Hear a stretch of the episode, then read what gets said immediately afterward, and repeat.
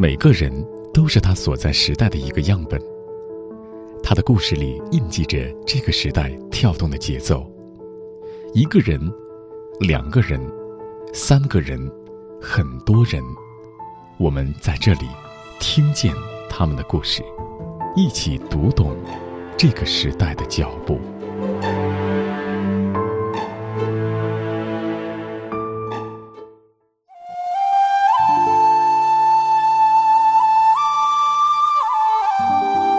九九八年到二零零八年，中国的大地上发生过一段长达八万一千公里的真实行走。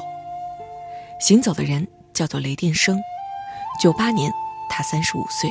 这十年我穿烂了五十二双鞋，走掉了十九个脚指甲盖，双脚打了两百三十三个水泡和血泡，遭遇过十九次的劫匪，遇到过四十多次的野生动物，遇到数十次。泥石流、沙尘暴、雪崩，这个过程是非常有意思。这个过程你是用金钱也买不来，用时间再重新换也换不回来的。结果无非有两个，一个是好，一个是坏。今天，就让我们一起听见这段真实的行走，听见雷电声的故事。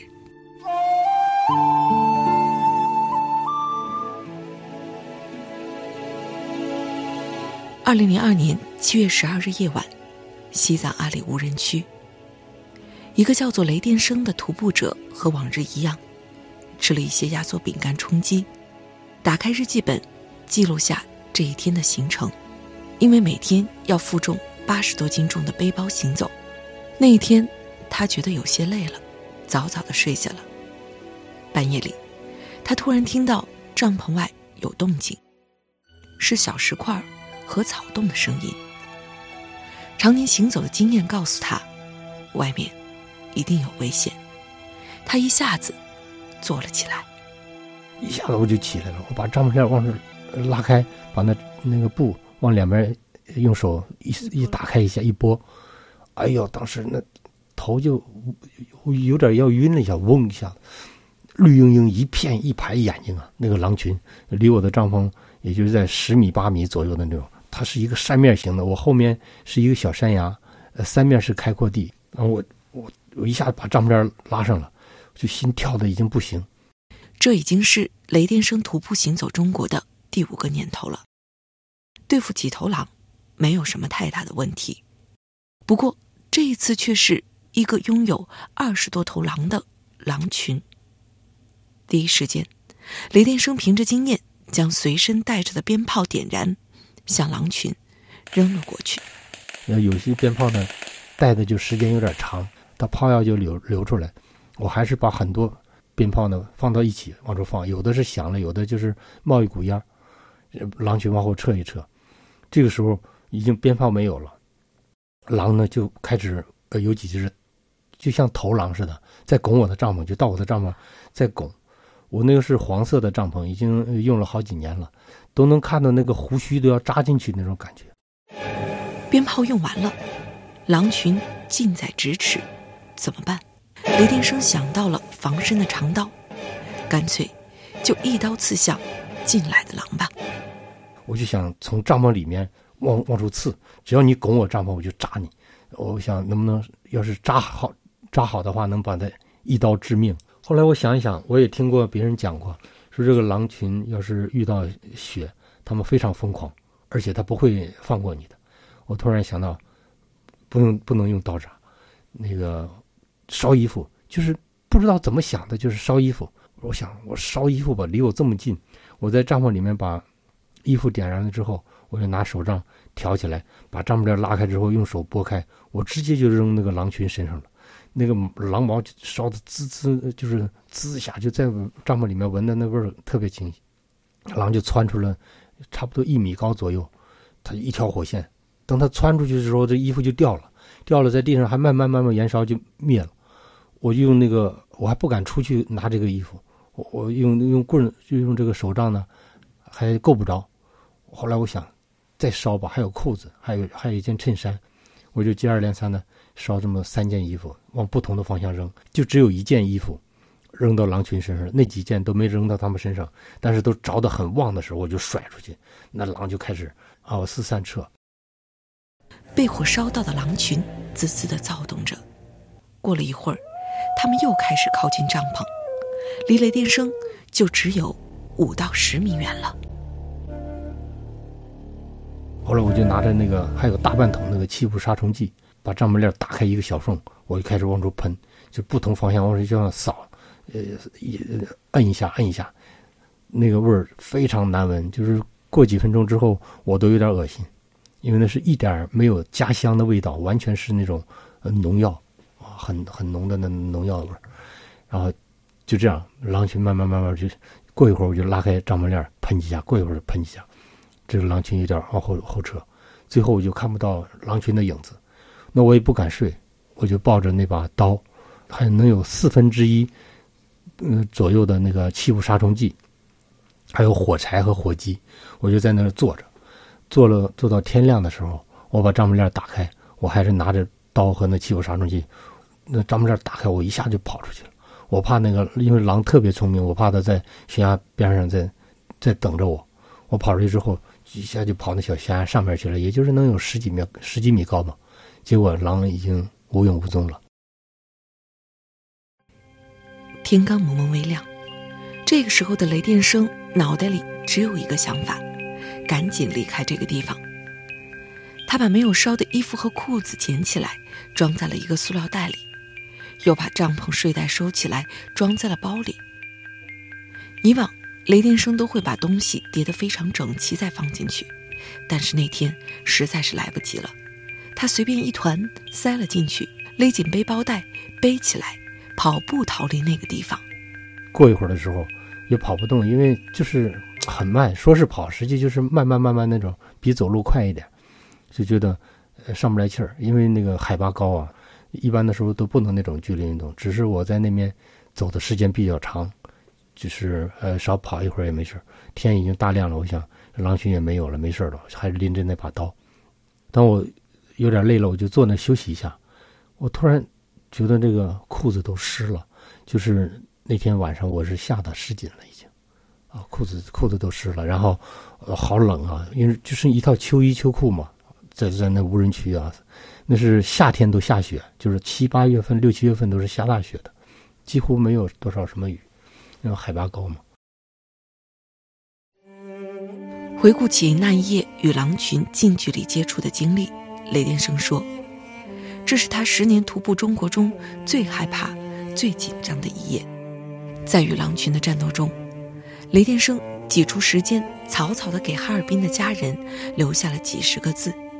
对于那个夜晚来说，这或许就是他的一封遗书。”我我我在，在我那日记本上一张纸上写了，也就是那么，呃二三三四十个字。当时我就想嘱咐我姐姐，我说遇到狼群了，呃，可能是要没命了。如果我真的就是遇难的话，希望姐姐把我寄回去那么多的资料，托付给有责任心的人，帮助我整理出来。这个时候狼群都上来了嘛，我把本本子就扔那边，继续在对付狼群。但后来这件事还没事那我写那个纸条现在还在。又冷，又饿，又害怕，跑的还没有了劲儿。再一摸口袋，发现里边的钱还被昨晚自己点的火给烧掉了。这时候的雷电声有些泄气了。不过，也许正应了中国的那句老话：“天无绝人之路。”中午的时候，太阳出来了。天气也很暖和，这时候两辆军车从雷电生的身后经过。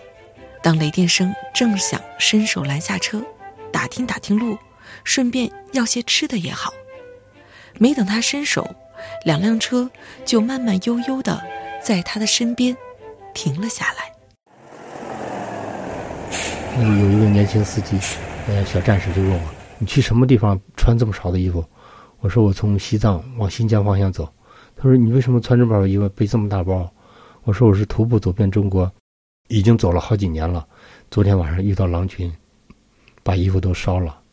那你去新疆，要不你搭我们车吧，我们也回新疆。”我说我不坐车，我是徒步走遍中国的。这个时候车就停下来，然后从那个车里面就走下一位这个年龄稍稍长的一个呃军人，那个身边的战士说的，他说这是我们南疆军区司令员，叫姓朱，叫朱司令员。他就开始问我这些情况，说你为什么要走这条路，然后意义何在？你这么走多危险？你要走多长时间？时间？我就把我这个想法都说出来之后，他都让他那个呃也算是记者还是什么摄像和图片都拍下来了。他说这种精神真的很可嘉，咱们把那个雷电生这个故事先录下来，然后到我们部队里面，我们都值得我们学习。后来。他说：“那个这样吧，我呃问他那个下面的司机，有没有这个后备箱有没有什么衣服穿的什么东西？呃，给我找了一套迷彩服。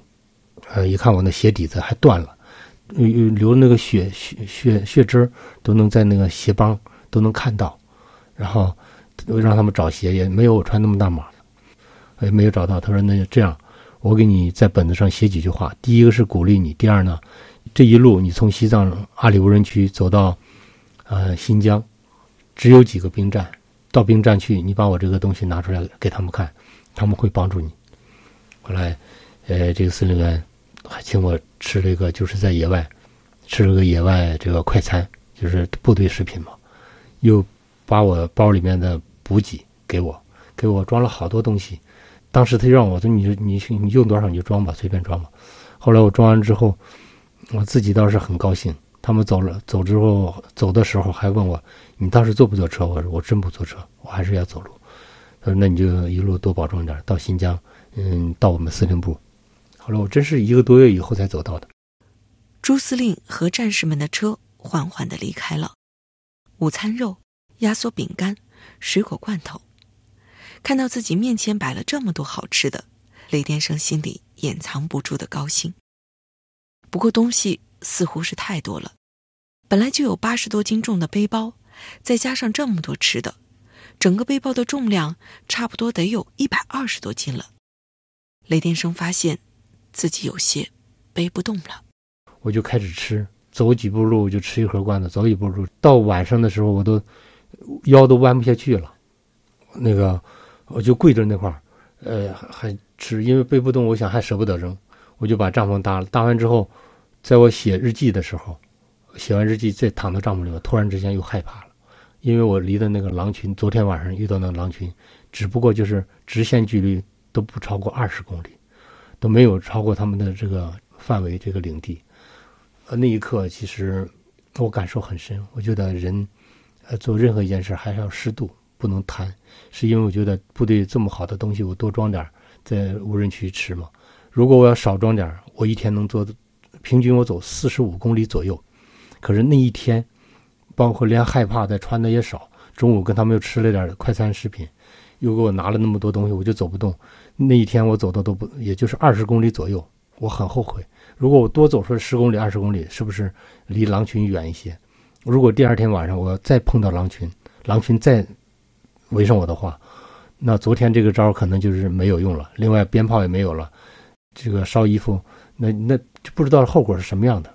自从那就是零二年七月十三号的呃晚上，呃，我想了好多。我想人一生当中，真是呃做任何一件事还是掌握一个度。畏惧、沮丧、喜悦、满足、贪心、反省，这是雷电生十年徒步中国中普通两天的心路历程。在路上。有人告诉他，行走是一种修行。看来，的确如此。十年孤身一人的修行，路从来不会太好走。这也让我们不禁想问：当年到底是什么激发了雷电生走上徒步中国的道路？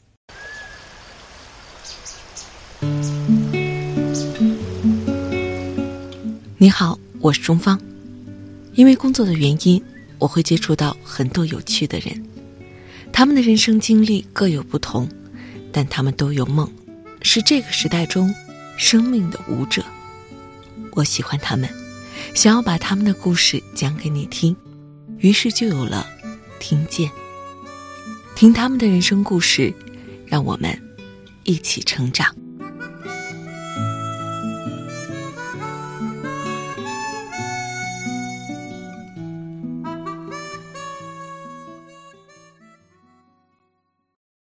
真正有这个想法的是，我发现了一套邮票，是一九八七年末，中国邮政发行了一套纪念明朝地理学家、旅行家徐霞客的邮票。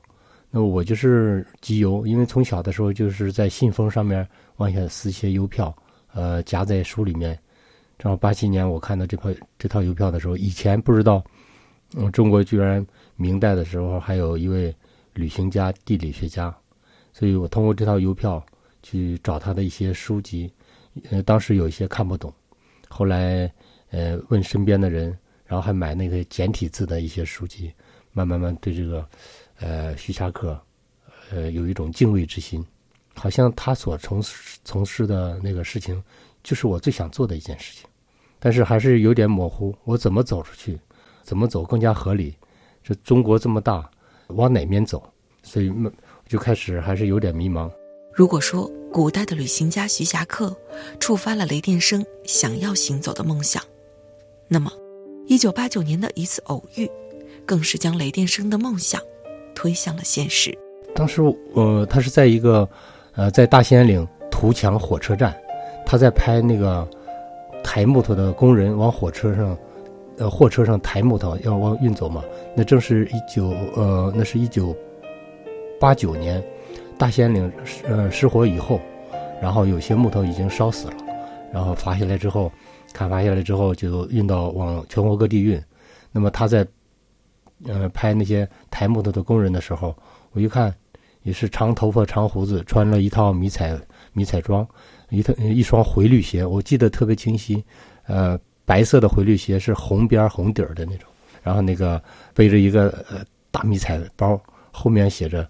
徒步环行全中国，上海、台湾、上海，于春顺。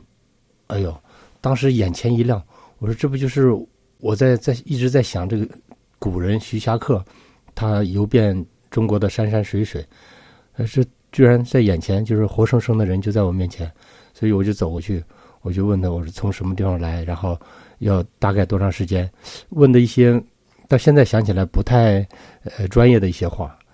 嗯，当时他不特别，不是特别爱搭理我，因为他在着忙拍照片，而且我问那些话也不专业。当他走的时候，我又跟他了一段，跟一段之后他走的也很快，就有点不太爱搭理我。嗯，他就走了。但是那一个晚上我就没有怎么睡觉，一直他那个影子就浮现我的眼前。我还很后悔，因为当时我在搞工程嘛，呃，还小有点这个零花钱，我就忘了能给他买一点东西。尤其是胶卷，一直就在关注他，偶尔就能在知音、女友，然后还有那个那个杂志，还有偶尔在电视台也有广播，能听到他的一些消息。直到一九九六年的夏天，听到他在罗布泊遇难，当时我还大哭了一场，因为他在我的心目当中就是一位英雄。在关注于纯顺的同时。雷电生开始在业余时间给自己的徒步中国做起了规划。首先，他学着看地图，让自己了解民族的分布、山川草原的分布、无人区里会有什么样的物种和野生动物。为此，他翻烂了很多本地图。除了学习规划之外，雷电生还给自己制定了严格的体育锻炼计划：简单的散打、硬气功、中长跑。每天要做仰卧起坐、俯卧撑，极限的时候一次要做五百个仰卧起坐、两百个俯卧撑。为了习惯负重行走的感觉，出发前半年，雷电生每天背着煤气罐去跑步。有一次还被警察呃发现过，就是他们开着警车巡逻嘛，发现我在前面背液化气罐跑，开到我身边停下来之后，以为我是偷煤气罐的，就是带我到派出所去。我我拒绝了，我说我是好人，我只是锻炼身体。他说我没有看到这种锻炼身体的方式，你肯定这是偷来的。我坚决不去派出所，我说去我的家里面。结果警车把我拉到家里面去的时候，房门打开一看，地上，呃，哑铃、杠铃、拉力器、臂力器、沙袋子、九节鞭、拳击套，一堆那些锻炼身体的器材。呃，我把液化气罐拎到厨房里面去，把管子接上，然后他才知道这肯定是我的家。但是还是警告我，他说晚上在背液化气罐在马路上走，怎么看都不像是好人。这是其一，其二呢，那里面还有大半罐气，一旦要发生爆炸，是对生命有极大的呃威胁。后来又改做背沙袋子。听说于纯顺在徒步的路上，曾经因为阑尾炎犯了，差点丢了性命。想想自己接下来十年的风餐露宿，会不会也出现这样的情况呢？于是雷天生决定，在出发前一个多月，去医院切掉阑尾。在出发之前的一个半月，我到医院去，呃，跟医生说我要切除阑尾。当时医生问我是急性阑尾炎还是慢性阑尾炎，我说急性、慢性的都没有。哦，我就想把它切除，我要徒步走遍中国。一开始他觉得我好像神经兮兮的，那么我在出发之前，我开了一个证明，从我的村政府，一直到国家体育体育局，嗯，包括黑龙江省公安厅，我就备个案，然后盖一些章子，也也算当介绍信一样那种，把我的第一代身份证那个复印复印上面去写了几行字，就是立志要十年徒步走遍全中国，所以我把这个。证明拿出去看的时候，这个医生让我观察一天。呃，第二天还是医生把阑尾给我切除。是呃，一九九八年的八月呃九号。距离最后的出发还有五天的时间了。十月十五号，雷电生跟随姐姐一起去给父母上坟。十月十五号，我到呃我父母的坟去给父母去祭奠了一下。当时，因为我毕竟是农村人，也没有读过几天书，还是按照那种传统的方式。因为这已经离家出走了，这一走就不知道是多少年，也不知道能不能回来，所以给父母的坟前敬了一些酒、鲜花、水果，也也祭奠了一下。后来我姐姐呃知道我去，她也追上去了，她骑自行车过去，姐姐在那坟坟旁扒着那个坟包那个土就哭。就不让我走，她说：“爸爸妈妈，我我那个老弟要是叫叫我老弟嘛，他说老弟要是走要回不来，我怎么向你们交代？”然后我就把姐姐抱起来，我说：“姐姐，我们每个人都有梦想，你有三个子女，你三个子女也有梦想，他们的梦想你也能去支持他们去实现，那为什么弟弟的梦想你不让我去实现？”我说：“我我我做了这么多年的准备，呃，我一定要走出去，而且我会。”那肯定是也是给他一些安慰。我说我会做做了这么多年的准备，我会安安全的安安全全的回来。另外，我已经在社会上十几年了，呃，这么多年了，小二十年了，打拼，我我很有经验。这样把姐姐抱着，最后推着自行车就走了。那么到十十月十九号那天晚上，我到一个理发店把头发剪掉，剪掉那一刻，后来我就想，我这十年我用头发见证我的。经历，我不走完中国不理发，然后我有一个朋友，还有我哥哥也在那边，就是在宾馆等着我。回去的时候，我就把这些东西，以前我很喜欢剃须刀什么的，呃，那个时候都比较不错的剃须刀，这些东西小剪子什么的，我都给他们了。我说我都不要了，如果我没有的那一天，你就拿做一个纪念吧。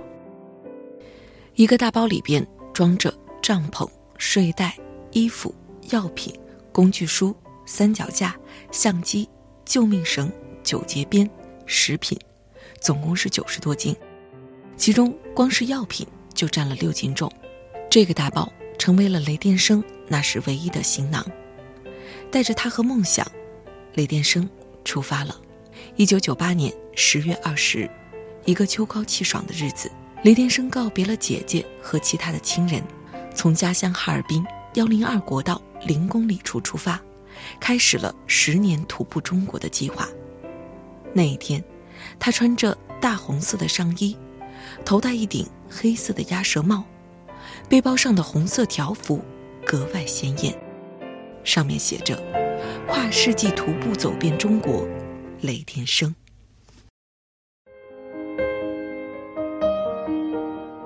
他们有一颗纯粹的赤子心，用一生追逐梦想。他们有一个不灭的梦想，用时光兑现诺言。他们有一个有趣的灵魂，即便是苦旅也微笑前行。他们是闪着光芒的人，他们的故事让我们一起听见。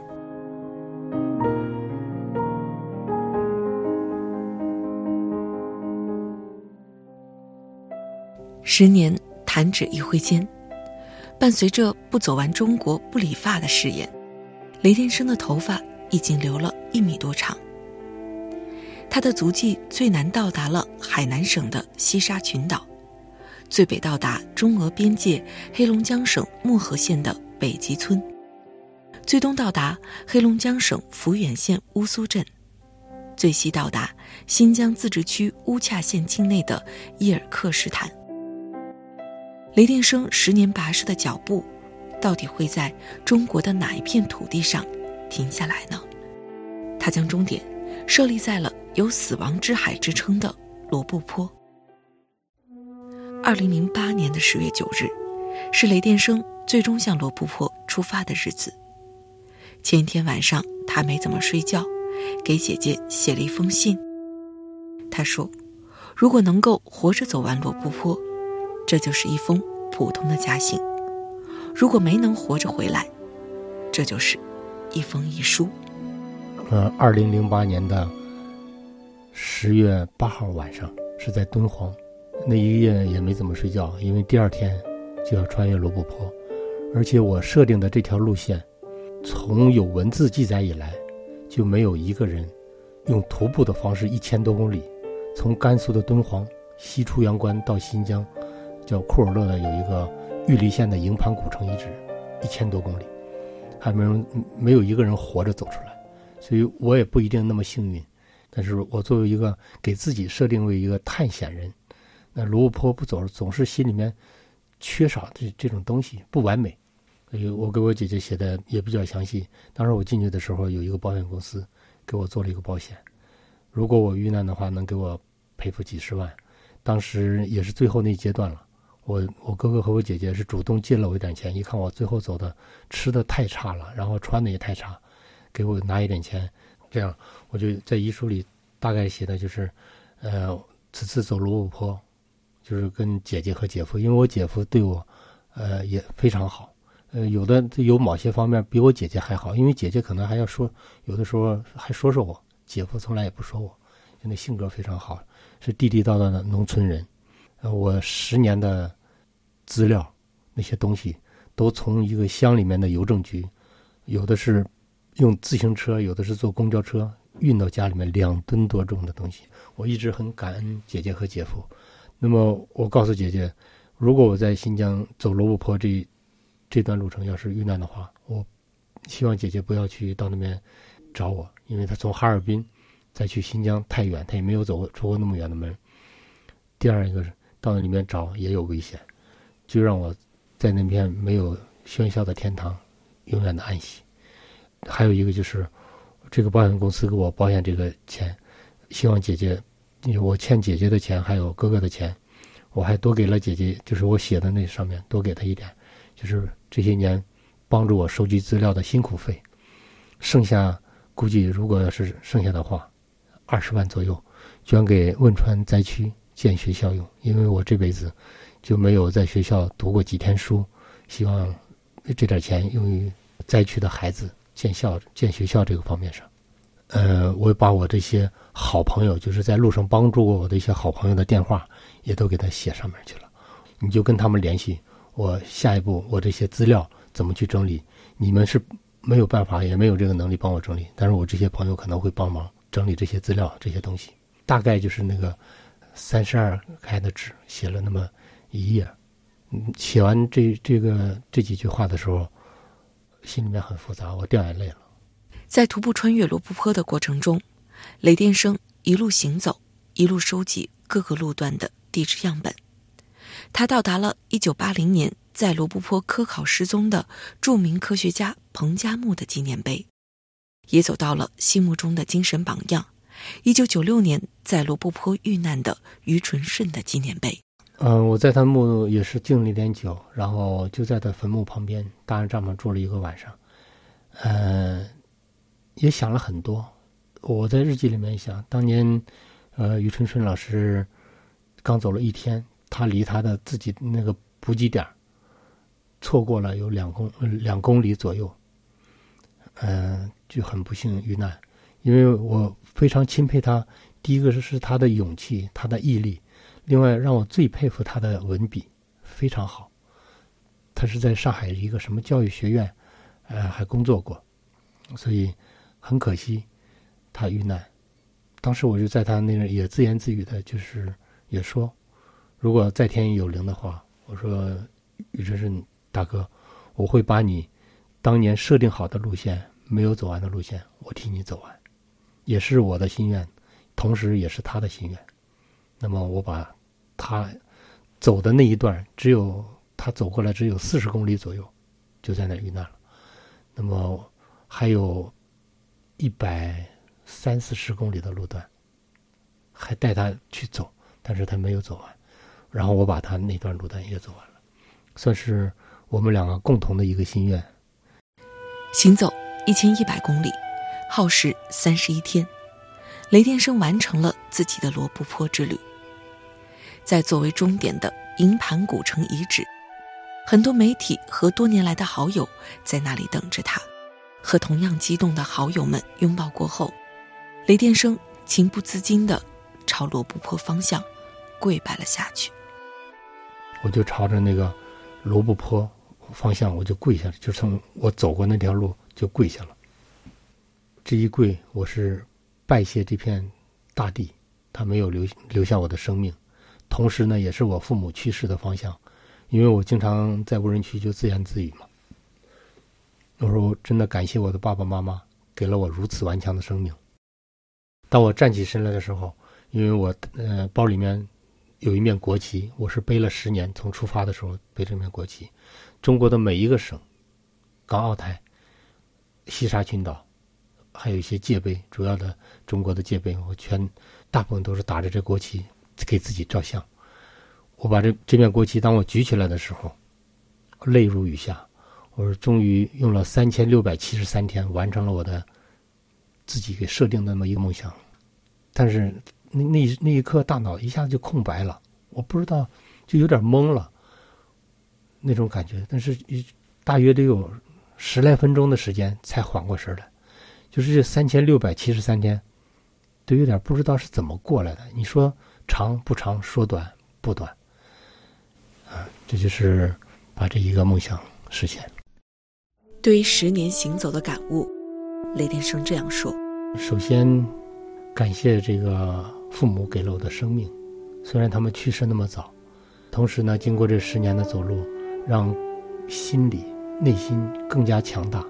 就是遇到任何困难，我觉得咬咬牙都能过去。我也经常给自己一句安慰的话。”就是我遇到非常大的困难，甚至生与死那种距距离很近的那种时候，我想黑暗过后过后就是黎明。这句话说起来很简单，但是你真正在一个人没有着落、叫天天不灵、叫地地不应的时候，你用这句话安慰你自己，还是有些管用。所以，其实一个人一生当中还是活着这种精神状态。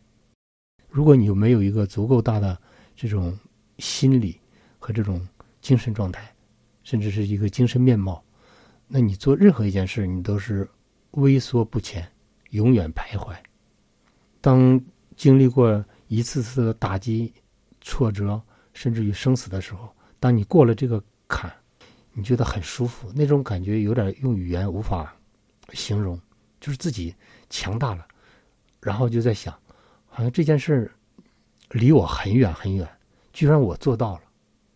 其实这个做到不是你身体有多么强壮，是内心，是一个精神上的支撑。很多人好奇，结束十年的风餐露宿，十年的孤独行走，雷电生还能不能适应平凡的社会生活？不过，这对于雷电生来说，似乎并不是一个问题。回来之后，很多人说他立马像变了一个人。结婚、生子，创立了自己的企业。三十五岁到四十五岁之间，是完成了我十年徒步走遍中国的一个梦想。而且这个梦想在结束之前，我就开始设定下一个目标。那就是说，二零零七年我就开始设定下一个目标。我真的要把这条路走完之后，我做什么？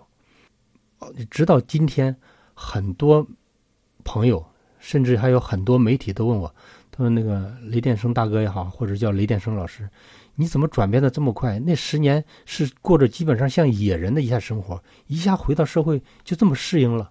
我说：“我已经我的心心里面已经设定好我的目标，我的方向，我应该在转角色一定要转换快。”因为你那个那个任务完成了，你不能就躺在那十年的那个别人理解也好，或者是不理解也好，或者是给你一些荣誉好，就躺在那里面就起不来了。那那不是我的性格，我一定在做另外其他别的方面的事情，真正的实现个人的价值。那么我走完之后，我想成家也成了，想要个小孩也有了，然后想要有一份有一个小小的事业，和我们的团队在一起。也有了。那么现在我每年能给一些企业，呃，就是每年能做三百多家的企业在野外做一些培训，所以这就是我把我以前十年的积累变成现在转换成现在的企业行为，我觉得很好，又能赚了点钱，又能让更多的人，呃，体验户外，体验大自然。一九六三年出生的雷电生，如今已经过了知天命的年纪。你问他这么一路安排人生。会不会觉得有些累？他会告诉你，他很喜欢这样的生活。我不累，我很开心呢。当你有了目标，有了梦想，再有了行动，再有了一些细节，再有了一些坚持，再有激情，然后有你有目标有方向就不累。呃，虽然说在这个过程当中会遇到这些和那些的不如意或者坎坎坷坷。但是都能过去，没有过不去，只要咬咬牙，没有过不去的火焰山。当把难关度过的时候，呃，那种开心是发自内心的。十年的时间，八万一千里的行走，雷电生在路上的时候，常常会唱起刘欢的一首歌，歌的名字叫做《在路上》。那一天。我不得已上路，为不安分的心，为自尊的生存，为自我的证明。路上的辛酸已融进我的眼睛，心灵的困境已化作我的。坚定在路上，用我心灵的呼声，在路上，只为伴着我的人，在路上。是我生命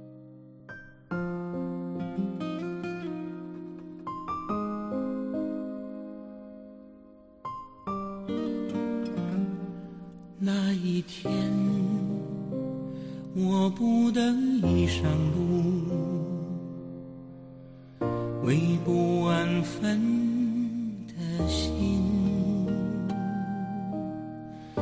为自尊的生存，为自我的证明。路上的辛酸已融进我的眼睛，心灵的困境已化作